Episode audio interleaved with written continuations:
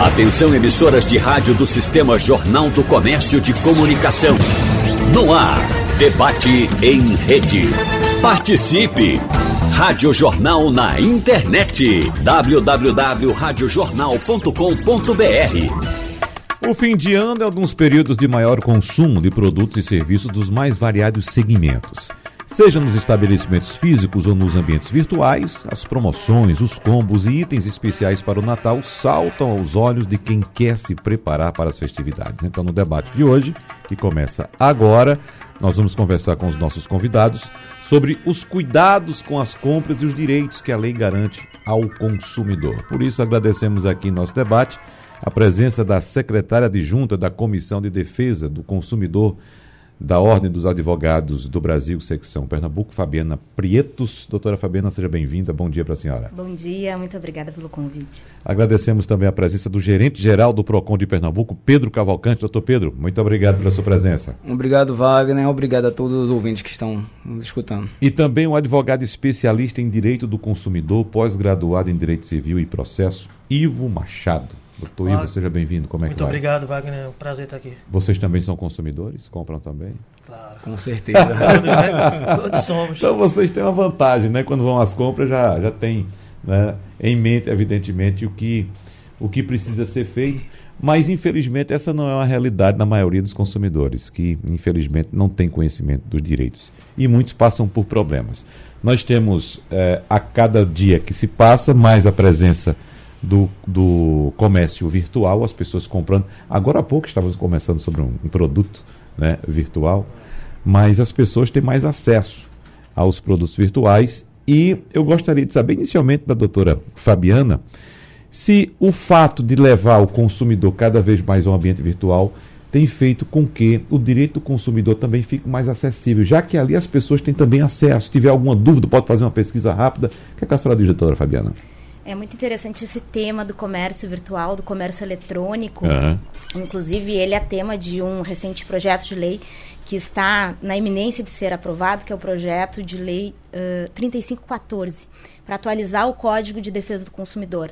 Porque nós temos, de fato, hoje, um incremento, ainda mais nesse período pós-pandêmico, em que muitas pessoas se habituaram em consumir e fazer compras, inclusive, de maneira habitual, de, de supermercado, de vestuário, que antes se dirigiam a- até a loja e hoje, pela praticidade, utilizam ali o meio virtual.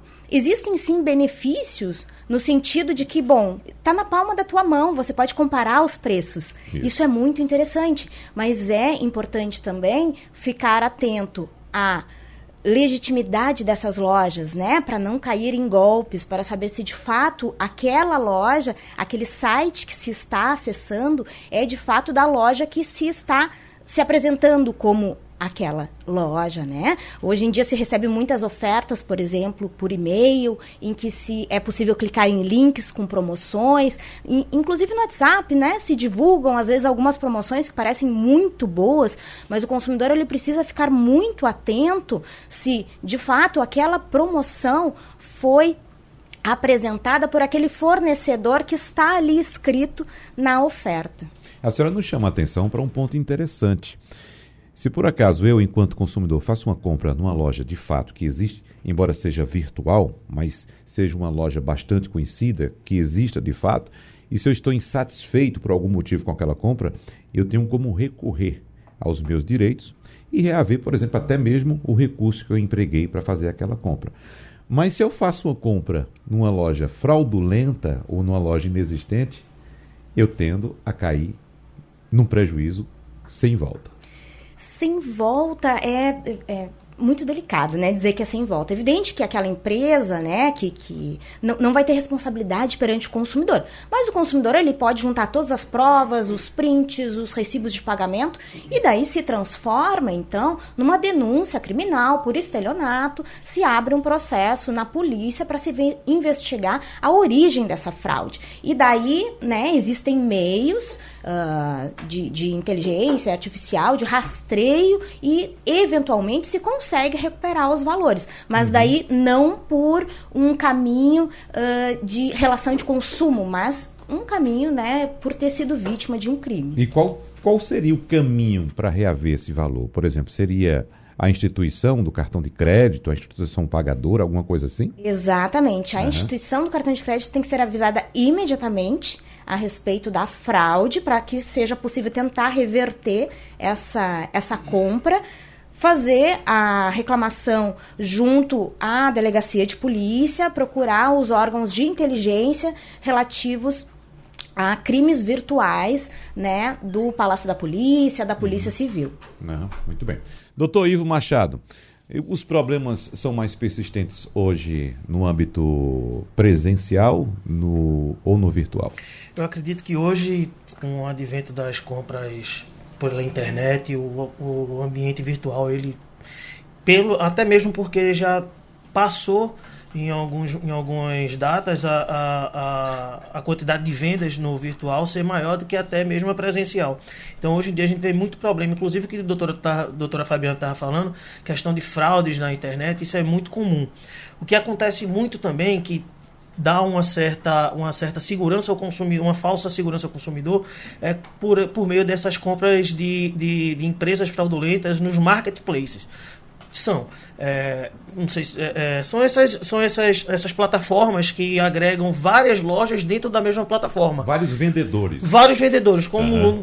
é, é, essas, é, Pode citar. Posso citar? Vamos, supor, vamos supor, Mercado Livre. Mercado Livre, ah, até as grandes lojas também já fazem Magazine marketplace. Luiza, Magazine Luiza, Americanas. Todas essas já são marketplace. Então Aham. as pessoas, então algumas empresas de má fé, elas se inserem nesse marketplace, vendem produtos que não que não vão entregar e aí o que acontece?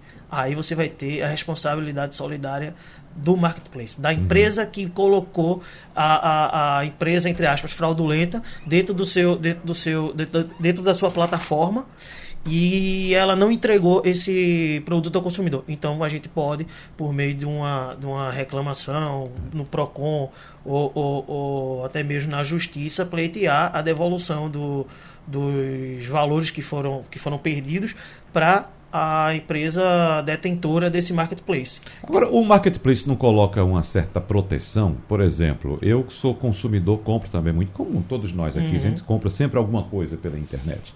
Mas, por exemplo, um marketplace, que é esse ambiente onde vários vendedores se apresentam, né, oferecendo produtos, ele te garante a, a, a devolução daquele valor caso você esteja insatisfeito. Até porque ele só repassa, você não paga ao vendedor, você paga ao marketplace. Não é isso? E o marketplace repassa o valor ao vendedor caso você não manifeste alguma irregularidade durante determinado período de tempo, que inclusive eu quero saber qual o período legal para fazer essa manifestação.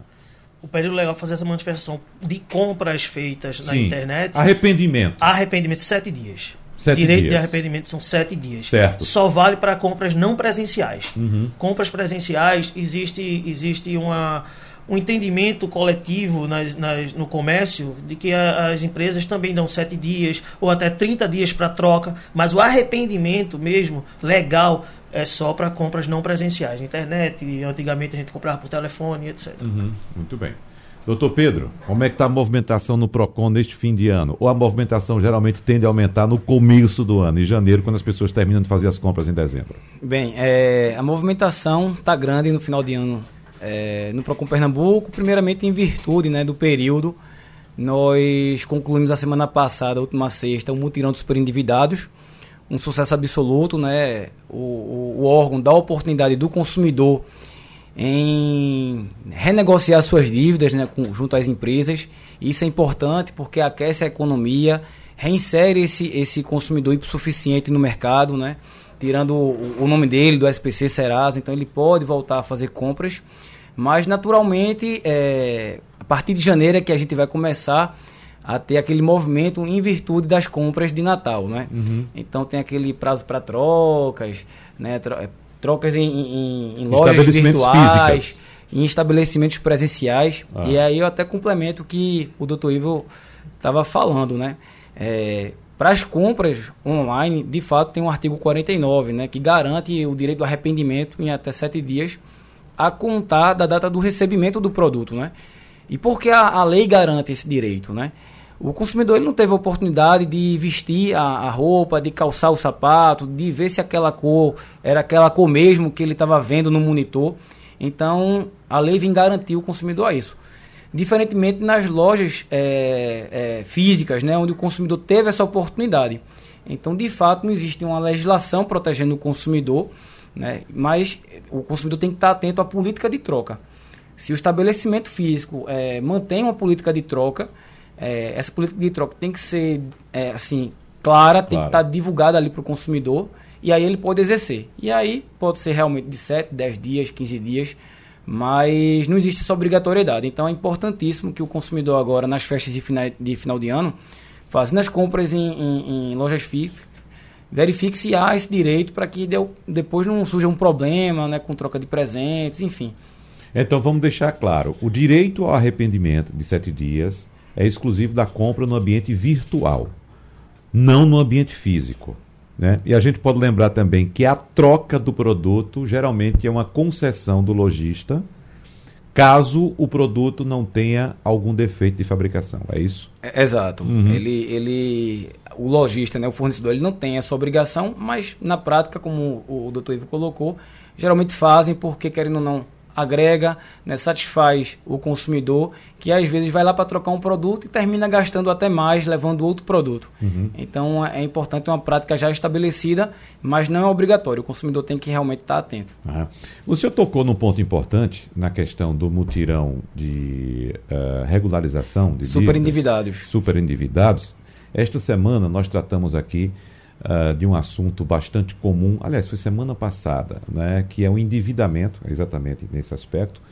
E uh, o nosso debate era em torno de artifícios que as pessoas podem ter para evitar endividamentos e até pagar suas contas. A gente sempre faz esse debate aqui com pessoas que trabalham com análise financeira, com orientação financeira, educação de finanças. Mas eu sinto falta também, doutor Pedro, da presença dos órgãos de defesa do consumidor. Que às vezes o consumidor ele compra muito por impulso. Né? Ele não, não, não tem um controle do orçamento e compra muito por impulso. E acaba caindo nesse endividamento. É, isso, isso de fato é uma verdade. A gente percebe que o nosso consumidor, de modo geral, ele ele não tem uma educação financeira de base, né?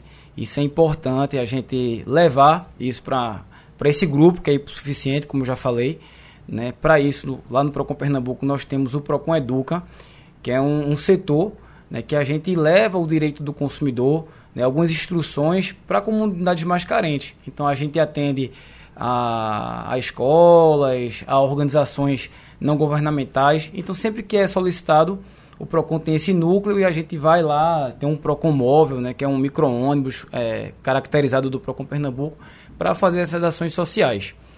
Mas, além disso, né, é, além da questão preventiva, como foi colocado, uhum. nós também temos a, a, a, a, remediativa, podemos assim dizer, uhum. que é o NAS, que é o Núcleo de Atendimento aos Superendividados. É um núcleo lá multi... É, é, multi... Oh, Multidisciplinar, exatamente, doutora. Uhum. Obrigado. E é composto por, por advogados, né, por psicólogos, contadores, para tirar o consumidor de uma situação de superendividamento. Uhum. Às vezes a gente chega lá, se depara com consumidores que recebem ali num contra-cheque um salário mínimo e ele é todo deduzido com empréstimos né, com diversas financeiras e termina tendo que sobreviver ali com 150, 200 reais por mês. Uhum. Incapazes ali de, de pagar né, a sua própria subsistência. É. A gente sabe que, além das dívidas, né, o consumidor tem, que pagar água, tem que pagar luz, tem que pagar né, moradia, é, remédio, então, assim... Aí, na tentação, ainda recebe, doutora Fabiana, é, um cartão de crédito, pegando esse exemplo aqui do doutor Pedro, é, de um salário mínimo, você recebe um cartão de crédito com 5 mil reais. É uma prática comum, infelizmente, né? E em razão dessas práticas, no ano passado, o Código de Defesa do Consumidor foi atualizado, inclusive com relação ao superendividamento. Né? Disposições da Lei 14.181 foram inseridas no Código de Defesa do Consumidor e muito interessante, Wagner, que você traz essa questão da educação financeira foi incluído como princípio do Código de Defesa do Consumidor. Muito bom. A educação financeira, uhum. né? Então agora faz parte das políticas de defesa do consumidor esse aspecto da educação financeira. Com relação a essa concessão, a esse fornecimento indevido de cartão de crédito para pessoas né, que não, uh, visivelmente, não vão ter condições de arcar, uh, compreendo, inclusive porque foi tema da minha dissertação de mestrado, que é uma corresponsabilidade das financeiras nesse sentido também, de avaliar a capacidade de pagamento do consumidor, que é leigo, que tem boa fé, né? E a gente tem, então, nesse âmbito da lei do superendividamento, aspectos de prevenção, aspectos de tratamento, né, uma fase consensual em que se tenta um acordo, né, que o Procon é muito ativo, e uma fase judicial compulsória também. Né? Então, as empresas que não quiserem fazer uma proposta para um, uma elaboração de um plano de pagamento para o consumidor, vai ser imposto pelo Poder Judiciário a esse plano de pagamento de acordo com o mínimo existencial do consumidor. Esse mínimo existencial, eu gosto muito de pontuar que não é aquele valor uh, que nem está vigente por enquanto, esperamos, né, por decreto, uh, de o mínimo de, de para se comer. Né? Nós temos o decreto agora 11.150 de 2022 que estabeleceu um mínimo existencial de 25% do salário mínimo. Mas o Sistema Nacional de Defesa do Consumidor defende muito veementemente que o mínimo existencial ele é subjetivo, né? Tem pesquisas científicas, inclusive, que dizem que uma pessoa que ganha até um salário mínimo, o mínimo que ela precisa para viver é 90% desse valor. Uma pessoa que ganha 10 salários mínimos, ela pode dispor de 30% dos seus rendimentos para pagar as suas contas. Então, ela teria um mínimo existencial de 70%. Então, é muito subje subjetivo, uhum. né? Para garantir um mínimo de dignidade, né? A professora Cláudia Lima Marques, que inclusive é quem dá nome a essa lei do superendividamento, ela diz muito que se trata da lei do adimplemento para que as pessoas recuperem a, a dignidade, para que a economia do Brasil volte a se aquecer e que todos possam voltar a consumir. Doutor Ivo, vou trazer outro exemplo dentro desse mesmo tema, da oferta de crédito que as uhum. pessoas recebem, na questão do, do empréstimo consignado. Recebemos aqui muitas informações, já debatemos esse tema aqui também, uh, de como as, algumas instituições financeiras tratam os aposentados, né, que são alvos do empréstimo consignado.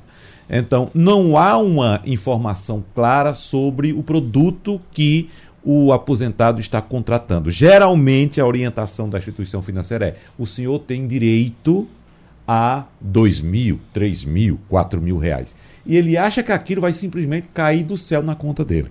Né? Às vezes não percebe que está assinando ali um contrato de empréstimo de 36, 48, X prestações e que aquilo vai consumir parte do ordenado dele. Né?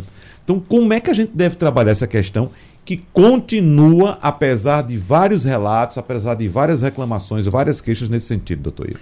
O que acontece? É, essas empresas de, de fornecimento de crédito, elas, elas travam um, um, um, uma batalha judicial com a questão do direito do direito concreto, objetivo, contratual contra o direito do consumidor, que prevê que o direito do consumidor ele tem que ele parte do princípio da informação.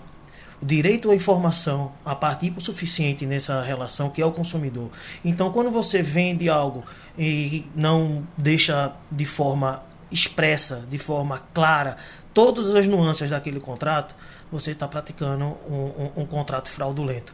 Que venho ver, o que eu estou vendo muito lá no escritório é pessoas que fazem esses, esses empréstimos de, de, de, cartão de crédito, esses, esses empréstimos consignados, e quando assinam a proposta do cartão de, de do, do empréstimo consignado, já vem junto um cartão de crédito no qual ele não solicitou.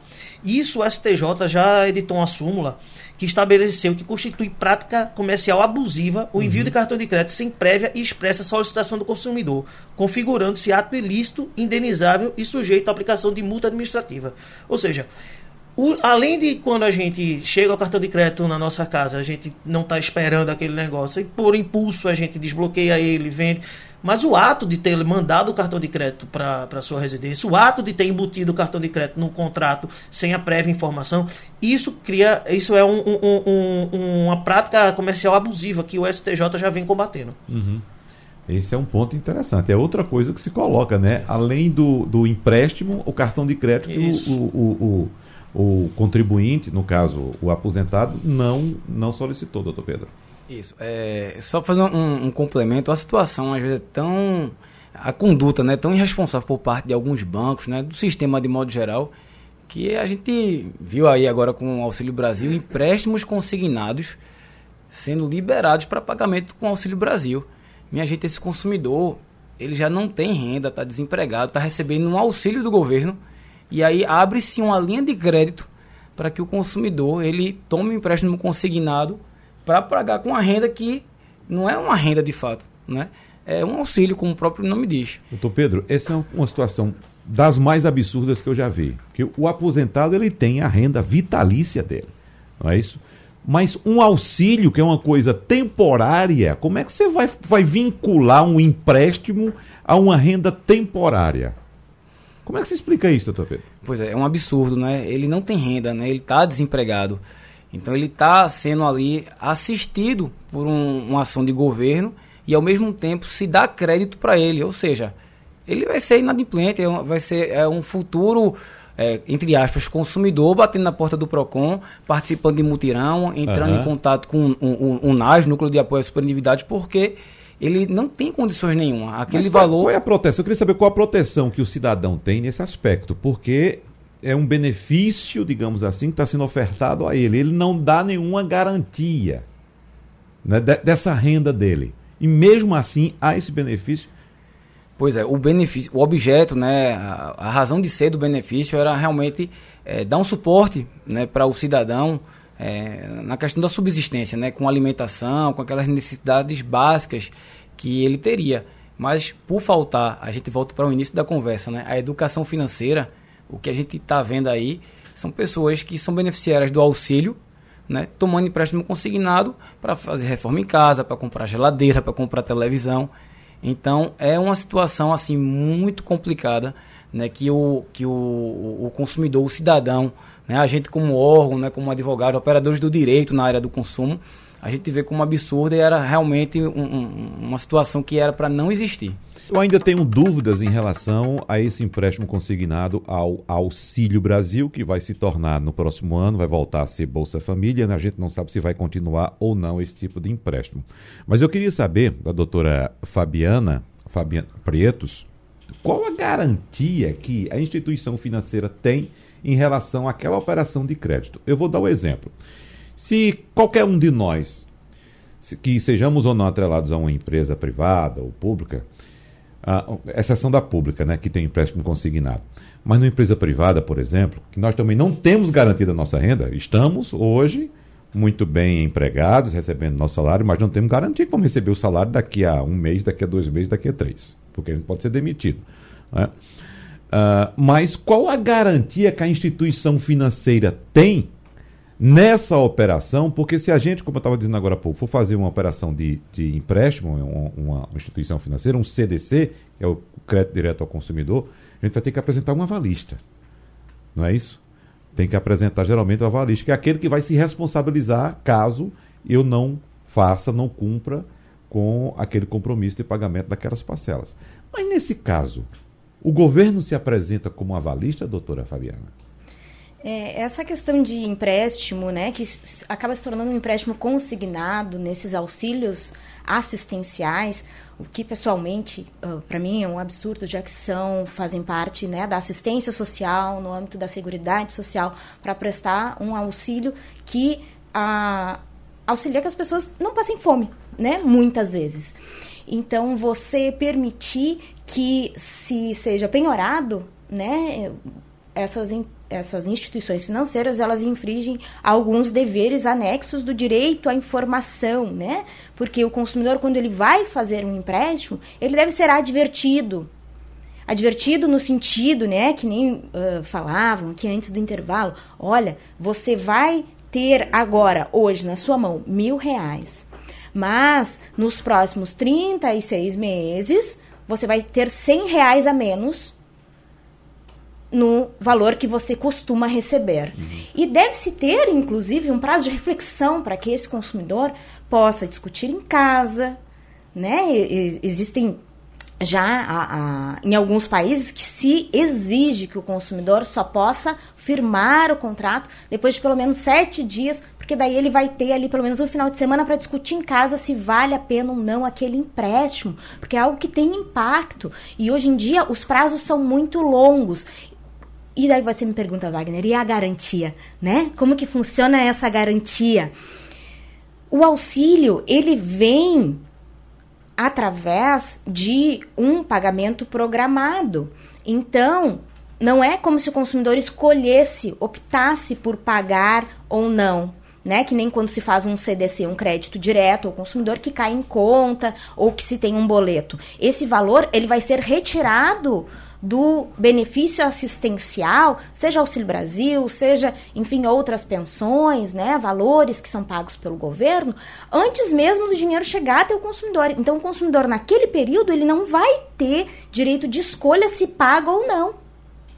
Então, isso é muito importante que seja avaliado pelo consumidor antes de contratar esse tipo de empréstimo. E é, e é evidente que a gente entende a vontade, às vezes, do consumidor de querer melhorar o ambiente em que ele vive. Isso é importante também, isso também é digno. Mas, ao mesmo tempo, também é dever da instituição financeira, bom, ver talvez qual que é uma possibilidade que não prejudique, não prejudique tanto aquele mínimo existencial que a gente falava que respeite, né, esse valor. E penso que, bom, o, o, mais correto seria não se ter, né, para benefícios assistenciais em valores tão tão baixos, uhum. né? Porque se você vê, por exemplo, às vezes tem aposentados que trabalhei no, como assessora no judiciário no Rio Grande do Sul muitos anos, né? E durante um período numa câmara de direito bancário e às vezes chegavam contra-cheques de aposentados que recebiam 20, 30% do valor devido. Às vezes funcionários públicos aposentados que você via que estavam recebendo menos 100 reais por conta de empréstimos consignados, somados a cartão de crédito consignado, somados a, a outros empréstimos que acabavam se se acumulando e outras dívidas que iam se acumulando de forma compulsória, e daí aí nós temos esse su consumidor super endividado também, né? Que por uma desorganização acabou acumulando aquele tanto de empréstimos, não necessariamente de má fé, mas porque, enfim, pode ter tido um acidente da vida, né, doutor Pedro? Pode ter tido uma separação, uma morte na família, um, alguma situação que desequilibrou também aquela organização financeira que ele habitualmente tinha ao longo do tempo. Isso aconteceu, doutor Ivo, uh, recentemente com essa questão do Auxílio Brasil, uh, esse relato que está sendo trazido aqui pela doutora Fabiana, aconteceu com alguns beneficiários que buscaram esses empréstimos. Esses empréstimos. Começo de novembro, alguns beneficiários foram lá sacar os supostos 600 reais e tinha 200 e pouco à disposição. Veja só. Né? Então houve uma reclamação muito grande e aí é que vem a explicação. Não, você está recebendo só 200 e alguma coisa porque você pediu um valor emprestado. Eu pedi emprestado? Pois é, pedi emprestado. Às vezes a pessoa não tem nem essa informação, doutor Ivo. Não, não tem. É, a doutora Fabiana botou um ponto muito importante aí que é a questão do prazo de reflexão. Prazo de reflexão na contratação do, do crédito. Isso não tem positiva, positiv, isso não está positivado em, em, canto nenhum na legislação, mas eu estava pensando aqui naquela conversa que a gente já teve sobre a questão do direito do arrependimento que a gente utiliza para compras não presenciais. A gente poderia aplicar esse artigo 49 do Código de Defesa do Consumidor para esses casos. O caso de você contratar um, um, empréstimo, você chega em casa, discute com a sua esposa, discute com sua família, verifica que aquele empréstimo, em vez de lhe dar um benefício, vai lhe prejudicar ainda mais eu acredito que a gente conseguiria, deveria, inclusive, aplicar o artigo 49 do Código de Defesa do Consumidor e estornar o crédito em até sete dias, uhum. se assim o consumidor optar. Porque isso não existe positivação hoje em dia ainda. Então poderia ser uma inovação que poderemos aqui diante trazer para o ordenamento. É, vamos saber como é que o, o, o, direito do consumidor trabalha, no caso dos, da, dos órgãos de defesa do consumidor, essa questão, doutor Pedro? Isso, na verdade, já existe até para a aquisição daquele contrato, na verdade, né? Chama-se de, de garantia estendida, mas na verdade não é a garantia estendida, né? É um seguro. Porque existe, o consumidor compra um produto, aí tem a garantia legal, que é de 30 dias para para produtos não duráveis e 90 dias para produtos duráveis. E tem aquela garantia contratual, Compra um carro, tem a garantia de um ano, tem dois anos, cinco anos. Mas é, é, é dada a opção no momento da compra de um, um, produto de linha branca, uma televisão, ele adquirir a garantia estendida, que não é garantia, repito, né? É um contrato de seguro. E aí a gente vê que as grandes empresas, né, o comércio varejista de modo geral, termina de má fé incluindo aquele seguro na, naquela compra, né? Ou seja, estendendo aquela garantia por, por mais um ano ou dois anos, que é um contrato, e aí existe um direito de arrependimento. Então o consumidor que identificou ali que foi lesado, né, foi incluído ali naquele, naquela compra a garantia estendida, o contrato de seguro, ele pode fazer a desistência é, dentro de sete dias. Ô, doutor Pedro, e é, eu tive relatos de lojistas que festejavam, eu não sei se festejam ainda, a venda desses produtos. É Era por... uma coisa assim sensacional. Como, como eles vendiam a, a chamada garantia estendida. Isso é porque, na verdade, é, o percentual que eles ganham sobre a venda, né, a, a comissão é, da venda do seguro, é, acho que é umas 5 ou 10 vezes maior do que a do produto. Então vamos supor, se ele vende uma geladeira e ganha 1%, 1 do valor da geladeira, na questão do seguro é 10, 15, 20% do valor. Uhum. Então, realmente é, é, é uma modalidade predatória, como já foi falado aí, em desfavor do consumidor, que termina adquirindo um produto que não pediu. Uhum. Né? Então, eles fazem uma maquiagem ali, uma máscara no momento da venda, dão um desconto no valor real do produto para embutir o valor do seguro. Ou seja, aquilo já vem embutido. Já vem embutido.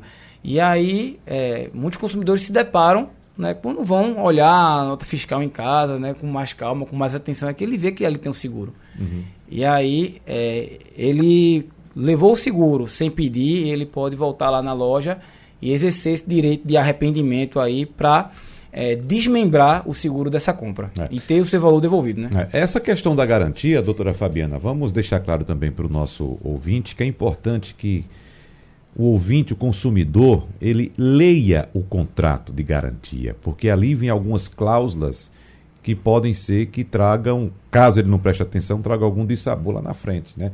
No caso, por exemplo, de automóveis, é só um exemplo que eu estou dando, a senhora pode citar outro se a senhora quiser, fique à vontade. Que o doutor Pedro citou aqui, por exemplo, garantia de um ano, garantia de três, garantia de cinco, já, vi garantia de seis anos, né? Mas o contrato estabelece ali algumas regras, por exemplo, manutenção sempre na rede de concessionárias autorizadas daquela determinada marca. Caso o cidadão não faça, o consumidor não faça manutenção programada naquela rede, ele perde aquele direito, aquela garantia, doutora Fabiana. Sim, eu só queria fazer um, um apontamento, né, que, o, que, o, que o doutor Ivo falou antes, né, sobre o direito de arrependimento. De fato, a gente não tem um, uma disposição uh, expressa, né? né? que se chame direito de arrependimento, mas a gente tem um, um tempo de validade do, dos orçamentos, né? Então, por analogia, uh, lá do artigo 40, parágrafo 1 penso que é possível se, se garantir aquela oferta de crédito, assim como se garante a oferta de outros bens e serviços, também ao crédito, né? Já que pelo Superior Tribunal de Justiça as operações de crédito são consideradas relações de consumo, né? Agora voltando, Wagner, a, a tua pergunta aos relativa contratos. aos contratos, né? Uh, a, a, garantia. Quando se tem, quando o fornecedor ele fornece a garantia e ele exige que seja feita a manutenção, né? Havendo essa previsão contratual ali nesse e, e, é uma garantia num prazo superior àquele que é o prazo legal, não há um óbice de se exigir que a manutenção seja feita ali com as peças originais, com a mão de obra que é fornecida pelo próprio fornecedor. Evidente que, bom, eu posso, eventualmente, optar por comprar um carro de, de, determinada marca por conta daquela garantia. Isso significa que essa informação de que há uma obrigação da manutenção, como a gente fala, né? E, e isso é muito interessante porque permeia todos os, os os assuntos, né, o comércio eletrônico, por endividamento, e aqui, né, também essa questão dos automóveis, uh, isso deve ser prévia e adequadamente informado ao consumidor de maneira ostensiva, de que, bom, sim, você tem uma garantia de três anos, talvez, né? E isso é muito interessante porque às vezes a gente vê outdoors na rua e escrito, ah, garantia de três anos, daí dá um problema no carro, a garantia era só do motor. Então, são informações que devem ser esclarecidas para não levar esse consumidor a erro. E isso tem que, ver, tem que vir expresso no contrato. No contrato e, a gente chama e na atenção. oferta também, é. Wagner. E a gente chama a atenção do consumidor para que preste muito, tenha muito cuidado com essas informações. Uhum. É? Sim. Agora, doutor Ivo, essa questão também da, da garantia é interessante. Como citou o doutor Pedro aqui, que em alguns estabelecimentos eles conseguem colocar ali, embutir naquela venda um contrato de, uh, seguro, garantia estendida, que na verdade é, é um seguro, né? Nesse caso de automóveis, quando a montadora estabelece que o, o consumidor ele tem que fazer aquela manutenção que é programada por tempo ou por, por quilometragem, ele não acaba incluindo também ali uma espécie de, né, Uh, digamos, venda casada. Exatamente, venda casada, porque você tem que estar tá lá, né? Seis meses, é, é, vamos colocar aqui, 12 meses ou 10 mil quilômetros, você tem que estar tá lá. É, o que acontece? O, o prazo de, de garantia legal para bens de consumo durável são 90 dias. Então, quando, o, quando o, o, o, fabricante ele, ele dá ao consumidor essa, essa benesse de ter uma garantia estendida por mais, nove, por mais é, cinco anos, três anos, quatro anos, não existe impedimento de estipular os, os parâmetros pelo qual ele está dando aquela garantia. Então, seria uma, uma, uma venda casada se, mesmo dentro do prazo legal, ele ainda assim estipulasse que a garantia só serviria se, se o consumidor seguisse aquela, aquela doutrina que ele estabeleceu. Nosso último bloco, mas com foco agora neste fim de ano, mas antes vamos dar uma passadinha na Black Friday, porque nós temos muitas reclamações de consumidores que já viralizaram o termo tudo pela metade do, do preço, não é isso? Mas vamos lá, começando com o senhor, doutor Pedro Cavalcante, porque a gente sabe que, inclusive, há propostas, há ideias de que se faça, eu acho que o PROCON faz, inclusive, uma pesquisa de preço para que o, o, o lojista não não incorra nessa tentação de dobrar o preço para vender dar 50% de desconto. Mas a gente sabe que há flutuações do mercado, né? Nós vivemos no mercado globalizado, que sofre influência de moeda estrangeira, como por exemplo o dólar, enfim, tem outros fatores também, como também a inflação. Mas foi que o PROCON recebeu de reclamação na Black Friday desse ano? Ou não recebeu nenhuma? Bem, Wagner, é, é como você falou, né? Já está meio que inserido, né? É, na, na, na mente do consumidor, a questão da, da, da, Black Friday, se chamar de Black Fraud, dizer que hum. o fornecedor vem pela metade do dobro. E esse ano, graças a Deus, nós não observamos né, qualquer reclamação objetiva de algum consumidor que foi lesado. Né? Mas, infelizmente, em edições anteriores, né, nós identificamos alguns fornecedores de fato né, aumentando o valor do produto né, para depois dar um suposto desconto, mas que na verdade né, ainda estava vendendo por um valor superior ao preço que a gente tinha monitorado um mês antes, né? Então o, o Procon Pernambuco não está aqui para regular o mercado, né, regular preços, mas a gente está em defesa do consumidor. Então, geralmente um mês antes ali da, da ação de Black Friday, final de outubro, início de novembro, a gente faz uma pesquisa é, nos estabelecimentos físicos para monitorar né, alguns produtos. É, por exemplo, né, assim, é, de forma pontual, a gente não faz uma relação, é por amostragem.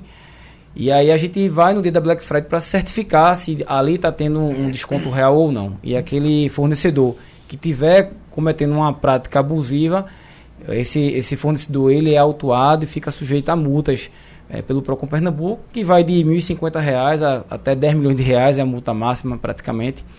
E a gente considera, claro, né, dentro do processo administrativo, a dosimetria, né, a lesão, é, como dosimetria, desculpa, é, a lesão ao consumidor, se aquela, se aquela empresa é reincidente, entendeu? O porte econômico da empresa, mas diante de uma prática ilegal a gente aplica a penalidade administrativa. Uhum. Qual a orientação que o senhor dá para o cliente de instituição financeira? Porque a gente falou agora há pouco que o consumidor dificilmente, uma parcela muito pequena apenas para para ler os contratos e para fazer contas também.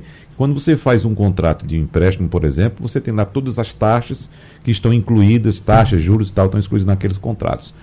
Mas quem é que faz aquelas contas para o consumidor para saber se de fato a instituição financeira está cobrando aquilo que está previsto no contrato?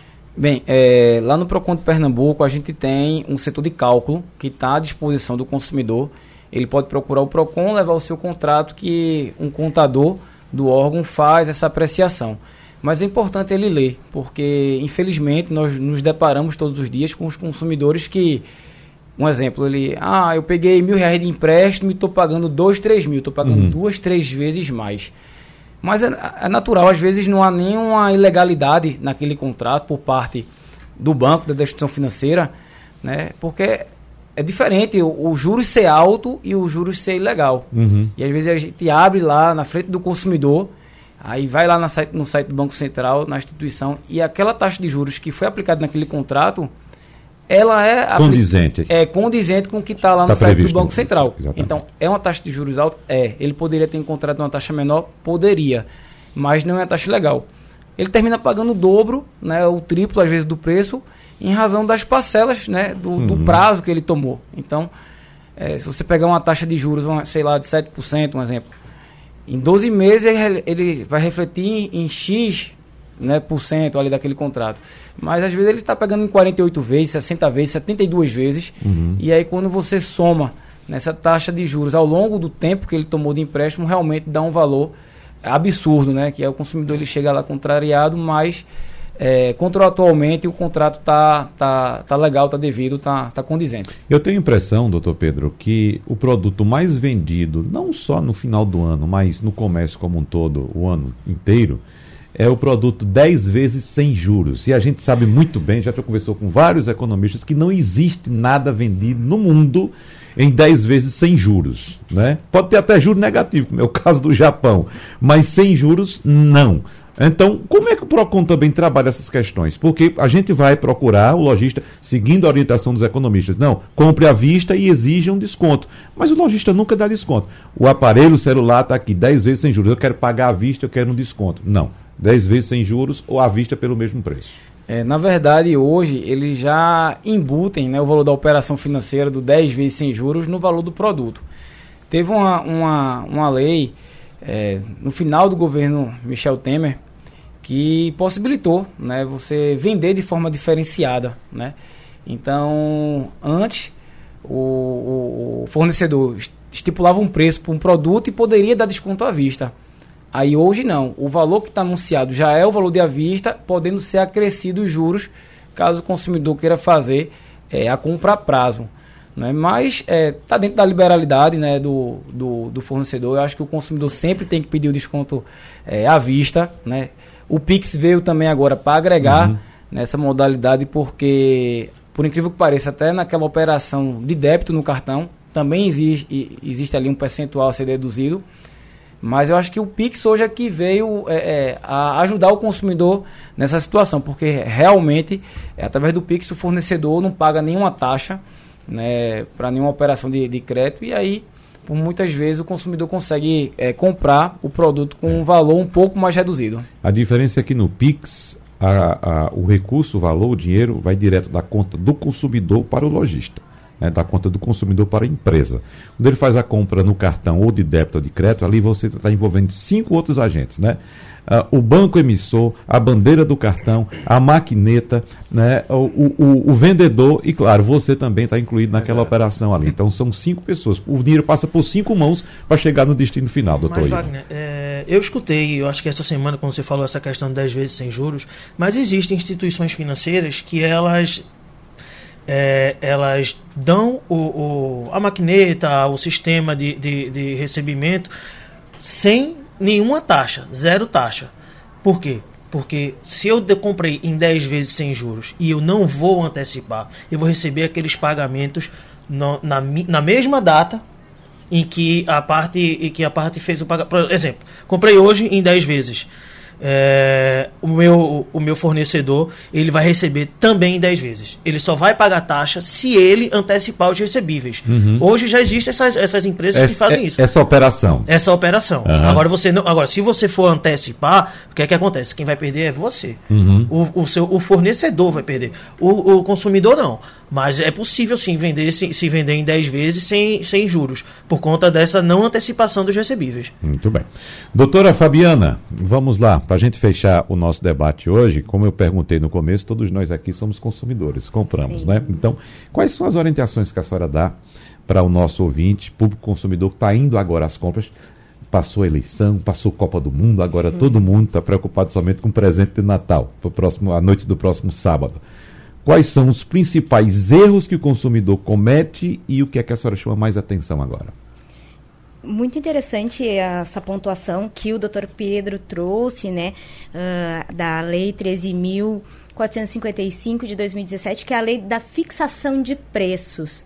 Essa lei de fixação de preços, ela permitiu que o fornecedor, né, que o vendedor, que o lojista, ele cobre valores diferenciados de acordo com o meio de pagamento e de acordo com o instrumento. Isso significa que, sim, ele pode cobrar um valor diferente se eu pagar em dinheiro, ou se eu pagar no Pix, ou se eu pagar com cartão de débito, ou se eu pagar com cartão de crédito. Mas isso deve ser previamente informado ao consumidor. Que, que, é muito importante, então, que o consumidor observe nessas compras de final de ano? Bom, uh, imagino, né, que é, que é, que é um momento bastante uh, de, de euforia, né, por conta das festas, mas principalmente quando fazemos compras num valor mais elevado, tentar perguntar, questionar com relação a essas políticas de trocas, pedir uma cópia da política de trocas ou tirar uma foto da política de trocas para se ter isso documentado.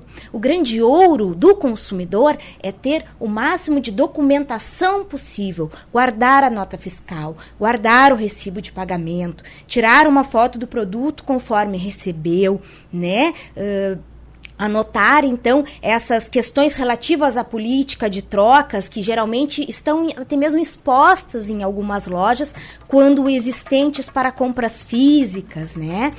E enfim, são, são basicamente essas as as dicas, né, para as compras de final de ano e tentar evitar também ao máximo a compra de materiais, de, de produtos, né, que sejam falsificados. Por quê? Porque quando o consumidor ele compra um produto falsificado, ele não vai ter para quem reclamar. Uhum. Né? Então, assim, quando a gente Uh, consegue comprar um produto original, a gente está respaldado de que qualquer problema que aquele produto venha a, a, nos ocasionar ou não funcione, eventualmente talvez tenha um vício oculto, eu tenho ali na nota fiscal os dados todos, né, daquele fornecedor, eu tenho para quem reclamar. Inclusive o falsificado geralmente não vem com nota fiscal, né? É, geralmente não vem, exatamente. geralmente, né? Porque se vier com nota fiscal, aí é problema para quem vendeu. É, porque está vendendo um é. produto falsificado. Sim. Mas isso é crime. É, com Não é certeza. Com certeza, mas muito comum no Brasil, né? Faz é. parte da nossa realidade. Exatamente. Bom, quero agradecer a presença aqui no nosso debate da secretária adjunta da Comissão de Defesa do Consumidor da OAB Pernambuco, Fabiana Prietos, do gerente-geral do PROCON de Pernambuco, Pedro Cavalcante, também do advogado especialista em Direito do Consumidor, Ivo Machado. Muito obrigado pela presença de vocês aqui no nosso debate. Boas compras, boas festas, feliz ano novo. Obrigado, abraços e até a próxima. Tchau, tchau. Sugestão ou comentário sobre o programa que você acaba de ouvir, envie para o nosso WhatsApp 99147 8520.